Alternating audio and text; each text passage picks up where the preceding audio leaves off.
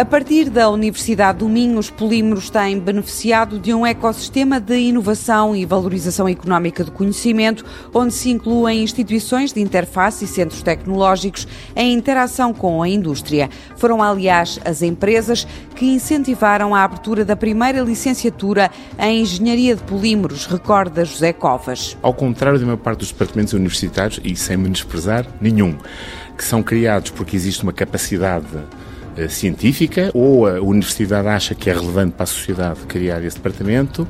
Neste caso foi ao contrário, foi a indústria que, na altura, estamos nos anos 70, e a Secretária de Estado da Indústria Pesada, que era a designação da altura, em, em consonância com os industriais, sugeriu à Universidade do Minho que fosse criado um departamento que estudasse do ponto de vista de engenharia os polímeros. Atualmente, acrescenta o professor José Covas, saem da Universidade do Minho entre 20 a 25 engenheiros de polímeros por ano. O nosso curso nunca teve desemprego. Nós somos um departamento pequeno.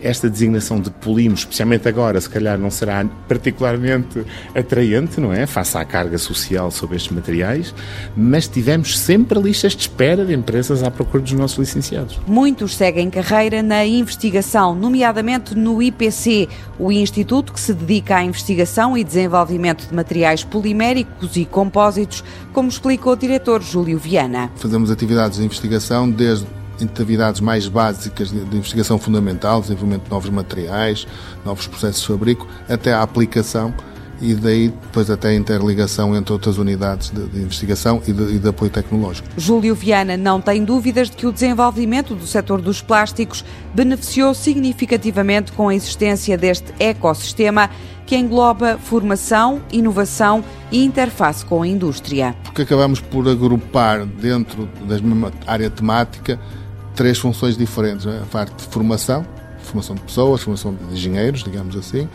a parte de investigação, que aproveita esse fluxo e que também dá mais formação avançada, depois como doutorados podem também incorporar a indústria, e depois a parte de transferência para a comunidade, para a indústria, com a ligação através do PIEP.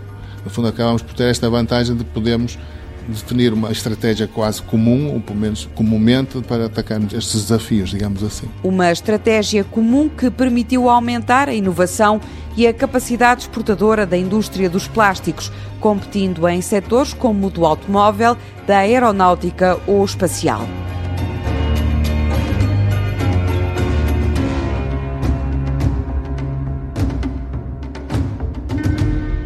Projeto financiado pelo Portugal 2020, Programa Operacional Regional do Norte e pela União Europeia através do Fundo Europeu de Desenvolvimento Regional.